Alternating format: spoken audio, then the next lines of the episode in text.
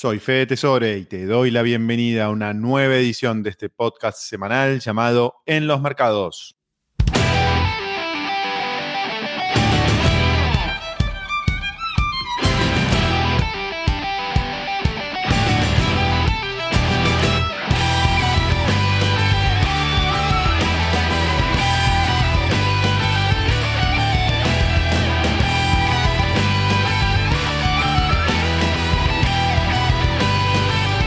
Hola amigos, ¿cómo andan? Es un placer compartir este episodio nuevamente con todos ustedes. Muchas gracias por estar del otro lado. Hoy es viernes 13 de noviembre y hoy tenemos una edición de En los Mercados que es un poquito diferente. Hoy no voy a entrevistar a nadie, eh, eso lo, voy a retomar el viernes eh, que viene. Hoy les quería compartir algunas ideas, algunas reflexiones sobre el momento actual que estamos viviendo en los mercados y cómo podemos aprender de esta, eh, de esta experiencia. Eh, les quiero dar algunas recomendaciones para que puedan manejar su patrimonio de una forma un poquito más eficiente. Así que eso es lo que voy a hacer ahora y luego vamos a la parte de los mercados, un segmento muy corto con un resumen de lo más importante de la semana. Pero primero quiero detenerme en explicar por qué tiene sentido mirar las noticias. ¿Para qué miramos las noticias eh, todas las semanas? ¿Para qué estamos pendientes de si sube el dólar, de si sube el Bitcoin? De, conseguir oportunidades de inversión.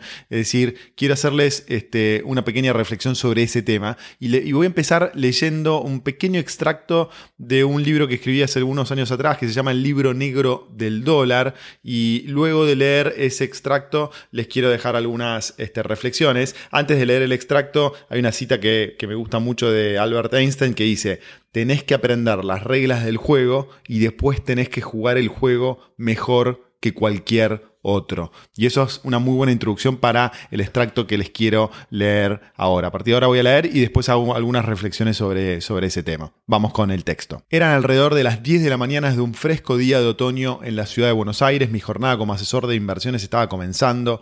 Estaban llegando los primeros clientes y la sala de espera se llenaba lentamente. En esa época trabajaba para el Citibank en el sector de inversiones internacionales dentro de la sucursal del barrio de Flores en la ciudad de Buenos Aires. Mi tarea consistía en asesorar a los clientes de esa sucursal que tenían ahorros en el Citibank de Nueva York. Entre mis clientes de la época había médicos, profesionales independientes, comerciantes y gerentes que trabajaban o vivían en la zona. Todas personas muy exitosas en su profesión, pero sin muchos conocimientos del mundo de las inversiones. Recuerdo con lujo de detalles esa mañana. Estaba en mi oficina charlando con un cliente sobre inversiones. Se trataba de una oficina cerrada que daba, por medio de una pared y una puerta de vidrio, a la sala de espera. Desde la oficina no podía escuchar nada de lo que pasaba en la sala de espera. El vidrio que la separaba era muy sólido y hermético. Solo podía ver.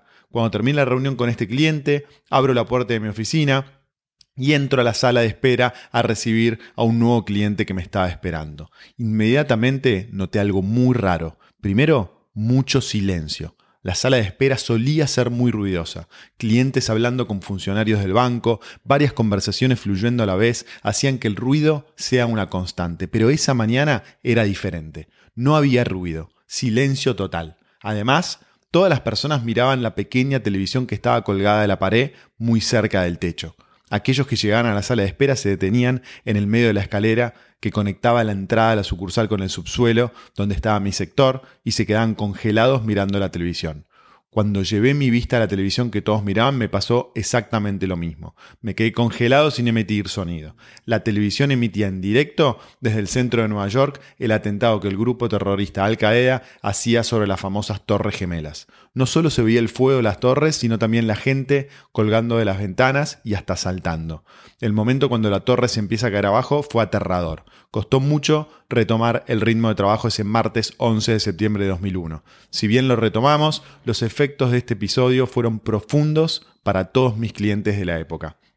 Recordemos que mis clientes tenían sus ahorros de toda la vida en la sucursal Nueva York del Citibank, a muy pocos metros del lugar del atentado. Había pánico entre mis clientes, me hacían todos tipos de preguntas. ¿Estaban a salvo sus ahorros? ¿El banco había perdido algún registro luego del atentado? ¿Era mejor traer el dinero a la Argentina y huir de la incertidumbre norteamericana? Ese día y los posteriores fueron muy agitados tratando de responder todas esas cuestiones. Pero un cliente en especial tomó una decisión drástica. Decidió, traer los 250 mil dólares que tenía depositados en el Citibank de Nueva York al Citibank de Argentina. Se trataban de sus ahorros de toda la vida, estaba en pánico con lo que estaba pasando en Estados Unidos, se sentía mucho más cómodo y seguro en la Argentina. Intenté disuadirlo de tomar esa decisión, pero no tuve éxito. El inversor firmó el formulario de, transferencias, mandé el fax a Nueva York, se usaba fax en esa época, y sus ahorros llegaron a la Argentina en solo 48 horas. Había empezado a trabajar como asesor de inversiones a los 20 años de edad en el año 1996. En ese fatídico año 2001 tenía solo 5 años de experiencia en el mundo de las inversiones y 25 años de edad. Nunca antes había vivido una crisis financiera y aún era un asesor de inversiones inseguro que no se animaba a contradecir las directrices del banco. A pesar de mi corta experiencia, sentía que ese cliente estaba tomando una decisión equivocada. Recordemos que en el año 2001 Argentina estaba en el medio de una fuerte crisis económica. El desempleo se acercaba al 18%, la economía retrocedía un 4,4%, el déficit fiscal superaba el 7% del PBI y nadie le quería prestar plata a la Argentina si bien los especialistas del banco nos repetían una y otra vez que era imposible un default de la deuda argentina, que nunca había pasado, que nunca iba a pasar, algo estaba muy mal en la Argentina. Pero el pánico de las imágenes de los atentados de Nueva York pudo más que los fríos números de una economía argentina. El inversor decidió invertir la mitad del dinero que trajo de Estados Unidos en pesos, aprovechando las altas tasas, y la otra mitad en dólares. Como todos sabemos, la película no terminó nada bien. Estados Unidos con dificultades, marchas y contramarchas, se terminó recuperando y siguió creciendo. Pero Argentina se hundió y entró en una de las crisis más profundas de la historia. Salimos en forma desordenada de la convertibilidad, siguió la devaluación y la especificación asimétrica y la crisis política que nos llevó a tener cinco presidentes en 11 días. Si tanto mi cliente como yo hubiésemos analizado un poco mejor la situación financiera en la Argentina, no hubiésemos cometido el error de sacar el dinero de Estados Unidos y llevarlo a la Argentina. Es cierto que yo tenía la percepción que la situación iba a estallar y le recomendé a mi cliente no tomar ese camino, pero no tuve los conocimientos para demostrarle esto en forma contundente. Pero él no fue el único que sufrió. Todos mis clientes que tenían ahorros en la Argentina perdieron mucho dinero cuando se disparó la terrible crisis de principios del año 2002. La sensación que tenían todas estas personas cuando me venían a ver a mi oficina era que no podían ganar el juego. Percibían que las reglas del juego estaban en su contra, que era imposible prosperar en nuestro país. Uno me decía, vos sabías lo que iba a pasar, el banco sabía y no nos avisaron nada. Y la realidad es que yo no sabía lo que iba a pasar y nadie me avisó nada antes de ocurrido. Me enteraba de las noticias en el diario, eh, igual que mis clientes, pero entendía perfectamente la sensación que tenían los inversores argentinos. Las reglas del juego parecían injustas, era imposible ganar como estaba planteado el juego. Solo ganaban mucho y fácil los políticos y sus amigos, pero el resto de los argentinos parecían jugar con reglas de juego que eran imposibles de batir. Ni los medios masivos de comunicación nos anticipaban lo que iba a pasar, ni los economistas que trabajaban para estos medios y las corporaciones que manejan nuestro dinero, nadie decía nada. Con esto cierro el extracto eh, del libro. Bueno, hay varias. Esto, esto pasó eh, hace ya 20 años atrás. Muchas cosas cambiaron en el mundo de las inversiones. Eh, ese mundo que yo relataba era un mundo mucho más estático, donde había fax, donde se firmaban formularios. Hoy es todo mucho más rápido, todo mucho más tecnológico. las noticias, hay muchos más medios de comunicación, los inversores están mucho más conectados. Pero yo te diría que no cambió lo fundamental. No cambió que las reglas del juego en la Argentina para el inversor individual eh, son, son tremendas, son muy difíciles de entender y en general el inversor o la persona que entra en el mundo de las inversiones y que se deja llevar por lo que lee en los medios, que se deja llevar por lo que tal vez un asesor financiero de un banco o una sociedad de bolsa le aconseja, eh, tiene tendencia a cometer grandes errores. y esos grandes errores eh, son proyectos de vida que se destruyen, como relataba en ese texto, son personas que, pierden todos los ahorros de su vida, son personas que, tenían objetivos que de un día para el otro no se pueden cumplir. Eh, es decir, eh, la mayoría de los inversores en la Argentina no entiende cuáles son las reglas del juego y juega con otras reglas del juego que siempre y sin excepción están en contra de los inversores individuales. Eso no cambió, cambió la tecnología, cambió el acceso. Hace 20 años atrás, en el 2001, cuando yo escribía esto y cuando trabajaba en el Citibank, era muy difícil eh, tener una cuenta en el exterior, no existían las criptomonedas, Internet recién se estaba desarrollando. Eh, hoy es totalmente diferente eso, entonces esto cambió, pero no cambió que las reglas del juego son muy, muy complicadas eh, para el inversor individual. Y esto pasa en todo el mundo, pero mucho más en la Argentina y en países como la Argentina. Sé que tenemos personas que escuchan el podcast de otros, de otros países de América Latina y desde España. Yo creo que muchas de las cosas que estoy diciendo acá aplican a inversores de todo el mundo, tal vez con la salvedad que en Argentina todo es mucho más extremo, ¿no? Todo es mucho más este, difícil y, riesgoso. Entonces, en este contexto les quería contar eh, las tres reglas fundamentales que para mí son claves conocer si querés ganar el juego de ser un inversor individual y lograr la independencia financiera, es decir, construir un patrimonio que me permita financiar mi estilo de vida sin la necesidad de trabajar en algo que no me gusta o que no quiero, ¿no? O sea, ¿cómo puedo hacer como inversor individual para construir un patrimonio y que ese patrimonio me dé los ingresos necesarios para poder solventar el nivel de vida que yo quiero. Son tres reglas básicas que, yo siempre aplico. La primera, eh, la primera regla que quería compartir es que hay tres etapas en el manejo del dinero. Eh, las tres etapas necesitas habilidades diferentes para manejar el dinero. La primera etapa es hacer el dinero, la segunda etapa es mantener el dinero y la tercera etapa es hacer crecer el dinero que ya construiste. Entonces, la primera etapa de hacer el dinero eh, eh, implica que tenés que desarrollar tus habilidades para generar y hacer crecer emprendimientos, negocios, ahorrar. es muy difícil hacer dinero invirtiendo en forma sustentable. Yo sé que hay muchas personas que dicen, bueno, yo voy a invertir y, voy a comprar una acción eh, a un precio muy bajo y la voy a vender a un precio muy alto. Es decir, hacer dinero en forma sustentable. Cuando digo hacer dinero es construir un patrimonio, digamos, en forma sustentable que te permita eh, tener un patrimonio que te dé ingresos pasivos para, para, trabajar. Es muy difícil haciéndolo en el mundo de las inversiones. Eh, es mucho más probable que lo puedas hacer eso haciendo negocios lanzando tu emprendimiento eh, o teniendo un trabajo que realmente te da muchos, muchos ingresos y que te permite ahorrar y, te permite construir un patrimonio a largo plazo, a mediano plazo, no de un año para el otro. Entonces, eh, mi recomendación es que eh, hacer dinero no, o sea, que no tomes el desafío de hacer dinero solo invirtiendo dinero, sino que tenés que tratar de generar dinero por otros medios. El segundo objetivo es mantener el dinero.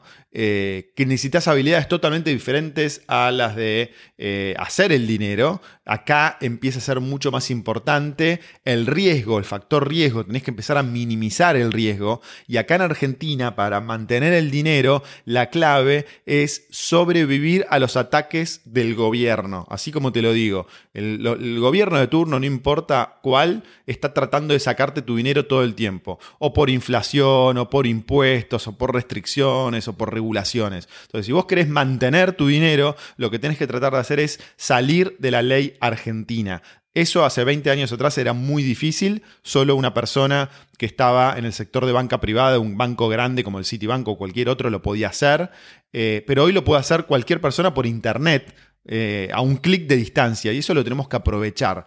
Entonces tenemos que tratar de sobrevivir a los ataques que eh, tenemos del gobierno, de los, asesores, de los asesores financieros, de aquellas personas que me ofrecen oportunidades todo el tiempo. Tenemos que tratar de ser muy escépticos de todo, de todo ese mundo.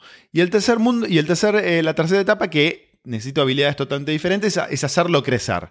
Que cuando digo hacerlo crecer, Ahí implica todo lo que es invertir en acciones, invertir en fondos, invertir en criptomonedas. Sí creo que vos podés, que vos podés hacer crecer tu dinero eh, invirtiendo. Pero esto es diferente de hacer dinero de cero. Es una diferencia sutil, pero en mi opinión es bastante, bastante relevante. Entonces, las habilidades que necesitas en esta tercera etapa del dinero eh, de hacerlo crecer son diferentes a las habilidades que necesitas en las etapas anteriores. Más adelante prometo profundizar este tema. Pero vamos a la regla número 2. La regla número 2, y esta sobre todo eh, aplica a la parte de mantenerlo y hacerlo crecer, el riesgo es más importante que la oportunidad. La mayoría de los inversores está focalizado todo el tiempo en la oportunidad, en qué tan importante, qué tan grande es la ganancia potencial que puedo tener con una inversión que voy a hacer.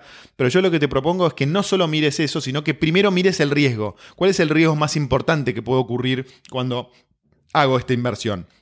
Y acá una cita del gran Warren Buffett, el mayor y el mejor inversor de todos los tiempos. Él dice que la regla número uno a la hora de invertir es no perder dinero. Y que la regla número dos es nunca perder, nunca olvidarse la regla número uno. Repito, la regla número uno es no perder dinero y la regla número dos es nunca olvidarte la regla número uno. Esa es la importancia que un inversor tan grande como Warren Buffett le da al manejo del riesgo. Entonces nosotros como inversores individuales tenemos que ser igual de aversos al riesgo que una gran persona como Warren Buffett este, eh, lo hace. Y esto está relacionado a la regla número tres que es la regla del 5%. No inviertas más del 5% en cualquier activo. Hay veces que estamos muy engolosinados, que estamos muy este, em, seguros que una inversión le va a ir muy bien. ¿Qué es lo que me está pasando eh, durante los últimos meses, le diría, o este año? Em, eh, mucho más a mí con el Bitcoin. Estoy muy positivo con el Bitcoin, estoy seguro que el Bitcoin va a subir un montón. Entonces, eh, este, hace muchos años que invierto en Bitcoin, pero este año la verdad que incrementé mi posición en Bitcoin pero no me, obligo a no pasarme nunca la regla del 5%.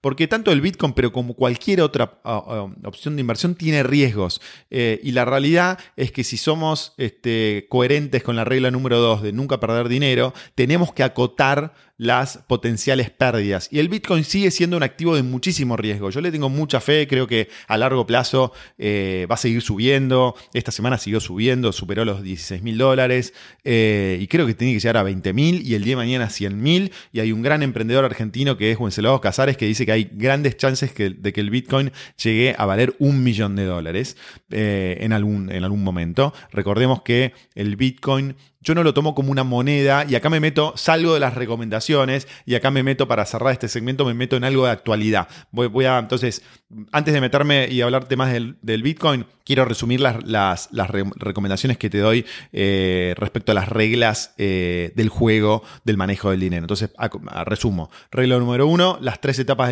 al dinero. Hacer dinero es diferente que mantenerlo y, mantenerlo es diferente de hacerlo crecer. Necesitas desarrollar habilidades diferentes. Regla número dos, el riesgo más importante que la oportunidad. Acordate la regla de Warren Buffett. Y regla número 3, la regla del 5%, no inviertas más del 5% en cualquier activo. ¿Por qué? Porque todos tienen, este, todos tienen, todos tienen riesgos y tenés que tratar de minimizar el riesgo de perder el dinero. Y ahí ahora sí me retomo el tema del Bitcoin. Yo esa regla la estoy teniendo muy en, cuenta porque durante los últimos, últimos meses siempre es como que digo, no, tengo que invertir más, más del 5% de mis ahorros en el Bitcoin. Y después digo, no, pienso fríamente y no lo hago. Entonces, y, ahora vamos a, algo de mercado. ¿Por qué soy tan optimista con el futuro del Bitcoin? Bueno, creo, estoy viendo que hay muchos inversores institucionales que este año se metieron en, el Bitcoin, están eh, invirtiendo grandes montos. Eh, en bitcoins, el precio del bitcoin acumula una suba del 125% en lo que va del año, ya tiene una, una, capitalización, esto es la cantidad de dinero que hay invertido en bitcoins, que es muy relevante, 300 mil millones de dólares, eh, es decir, hay mucho dinero ya en bitcoins, y el bitcoin yo no lo estoy viendo como una moneda. Eh, ni como un sistema de pagos, sino que lo estoy viendo como una nueva tecnología que soluciona un problema eh, que hoy tiene el mundo, que se profundizó este año, después de marzo, con la mega emisión global de dólares y de euros que hay en el mundo. Es decir, esto en Argentina nosotros lo conocemos muy bien, pero en, el mundo desarrollado es un fenómeno relativamente nuevo, que empezó en el año 2008 con la crisis del 2008, pero ahora en marzo que se profundizó a niveles nunca vistos. Hay una emisión de nuevos dólares, trillones de dólares y trillones de euros que los gobiernos de Estados Unidos y Europa decidieron hacer para salir de la crisis de la pandemia y esto hace que las monedas tradicionales pierdan mucho del valor que tenían en el pasado. Entonces yo estoy viendo al Bitcoin como una solución tecnológica a este problema de falta de confianza y de falta de valor que está eh, empezando a ver en una forma mucho más este, drástica en el dólar y en el euro. Entonces lo estoy viendo como un banco en el ciberespacio que, dirigido por un software que es incorruptible, que le da la posibilidad a las personas de tener una cuenta de ahorro global que es muy simple, que es segura, que es fácil de manejar y que es eh, de fácil acceso a billones de personas en todo el mundo. Y esta tecnología que está solucionando este problema eh, tan grande que tenemos eh, las personas hoy en el mundo, está recién empezando a utilizarse. Esto lo compartí con ustedes algunas semanas atrás. Hay un 1% de las personas de todo el mundo usa el Bitcoin recién. Eh, entonces el potencial de suba de nuevas personas que usan el Bitcoin es enorme y si ponemos de un, lado este tema de que cada vez va a haber más personas usando el Bitcoin, por lo tanto cada vez va a haber más demanda, pero por otro lado ponemos que la oferta del Bitcoin es limitada, no se van a emitir nuevos bitcoins a futuro, entonces tenemos una situación donde el precio del bitcoin tendría que subir en una forma astronómica. Por eso soy tan optimista por el futuro del Bitcoin, pero a pesar de eso no pienso invertir más del 5% de mi patrimonio en Bitcoins eh, y te recomiendo a vos hacer lo mismo si te gusta el Bitcoin o te gusta cualquier otra inversión o inclusive si vas a lanzar tu propio negocio el día de mañana. Eh, y esto me parece clave eh, y sé que hay muchas personas que les parece contraintuitivo esto y que, y que están en desacuerdo, pero prometo desarrollarlo esto un poquito más en el futuro. Pero yo creo que cuando lanzás tu propio negocio, negocio, no tenés que eh, eh, apostar gran parte de tu patrimonio. Tenés que o buscar lanzar el negocio sin una gran inversión de capital o tenés que buscar socios, pero nunca tenés que eh, arriesgar más del 5% de tus ahorros en un negocio, porque recordá que el 90% de los negocios en un plazo de 5 años quiebra. Es decir, solo un 10% sobrevive. Entonces, tenés todo el riesgo en contra tuyo cuando lanzás un nuevo negocio. Yo sé que el potencial de ganar dinero es muy bueno, pero recordá la, regla número dos, nunca perder dinero, eh, pero el riesgo también es enorme. Entonces, es una situación que tenés que tratar de ponerle tiempo, ponerle energía, pero no ponerle dinero. Bueno, eh, ahora quiero, para antes de cerrar, quiero darles algún panorama de la actualidad argentina y algún panorama de Estados Unidos. Y con esto cerramos este segmento atípico en este podcast eh, en los mercados. Si te gustó, mandame un mail a fede.fedetesore.com y pasame eh, tu opinión. entonces, quiero hablar de Argentina un poco. Eh, hace dos semanas que tenemos un cierto veranito financiero en la Argentina, con el dólar este, bajando, ahora estable, las acciones subiendo, los bonos subiendo. Yo sigo pensando que Argentina tiene un enorme problema de gasto fiscal para, simplificarlo, en la, la, década del 2000, digamos, en los gobiernos de Cristina, de Néstor y Cristina Kirchner, el gasto público en la Argentina se incrementó de un 20 a un 40%, poniendo números redondos. Y desde ese entonces, el gasto público en la Argentina sigue en un 40%, eh, pero los ingresos que tenía la Argentina en esa década, que eran gracias a un precio de la soja muy muy alto, hoy no están ni por asomo, por lo tanto tenemos un eh, Estado que no se puede mantener. La Argentina no puede mantener el nivel de gasto público eh, que tiene hoy. esto no lo podía mantener en el 2016 cuando empezó el mandato de, de Mauricio Macri y no se puede mantener hoy digamos, este, con el mandato de Alberto Fernández. Hasta que no venga un gobierno que esté dispuesto a solucionar eso, Argentina es inviable. Puede haber veranitos, puede haber subas y bajas, pero Argentina hoy por hoy, hasta que nadie se anime a solucionar ese mega problema, eh, es inviable. Y hoy veo un problema político muy grande en la coalición gobernante. Hay tres tercios que, está que tiene la coalición gobernante, que son Massa, Fernández y Kirchner. Eh, Alberto Fernández y toda la parte kirchnerista del Instituto Patria. Eh, eso está atado con alambre, se pueden, se pueden, pelear en cualquier momento y si se pelean en eh, alguno de, de, esos tres sectores, eh, puede haber más incertidumbre y esa mayor incertidumbre puede desembocar en una mega devaluación y una mega devaluación puede desembocar en una mega inflación. Entonces los riesgos son altísimos. Como los riesgos son altísimos, también hay muchas oportunidades de trading. Fíjense que hay acciones que esta semana subieron un 30, 40% en una semana. Entonces eso no se logra en el mundo desarrollado. Entonces sí veo oportunidades de trading que solo pueden aprovechar aquellos inversores que están dispuestos a asumir mucho riesgo y que van a estar mirando las noticias todo el tiempo y van a estar dispuestos a comprar y vender acciones eh, todo el tiempo. Entonces, si vos no sos ese tipo de inversor, me parece que tenés que estar un poco afuera de ese panorama. Y para cerrar este panorama, Quiero cerrar con Estados Unidos. Finalmente se confirmó que Biden es el presidente de Estados Unidos. Eh, va a asumir en enero. Eh, Biden tiene un programa económico que implica muchos aumentos eh, de impuestos, ¿no? más de 8, trillones. su plan económico implica más de 8 trillones de gasto adicional en los próximos 10 años. Ahora, eso sería muy malo para los mercados y para la economía y para el crecimiento de Estados Unidos.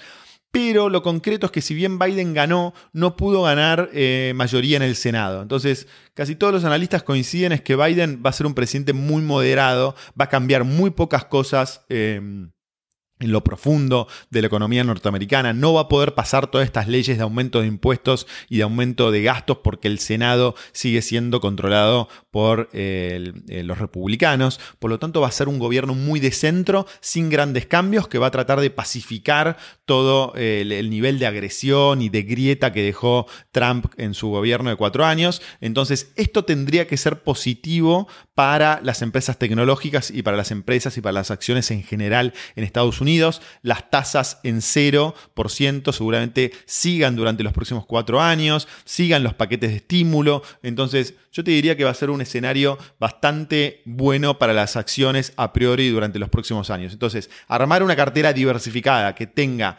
acciones eh, de Estados Unidos, criptomonedas, oro, eh, me parece algo muy, muy este, recomendable para los próximos cuatro años. No se modifica ese consejo que siempre te doy, que si vos sos un inversor de largo plazo, tenés que invertir en una cartera eh, diversificada a largo plazo en diferentes activos y preferentemente fuera del riesgo argentino. Bueno, con esto cerramos este segmento en los mercados un poquito más profundo y menos coyuntural que lo, que lo habitual. La semana que viene seguimos con, otra entrevista y ahora vamos a una, cortina musical y te voy a compartir un breve eh, segmento con las novedades eh, de cómo cerraron los mercados en esta semana.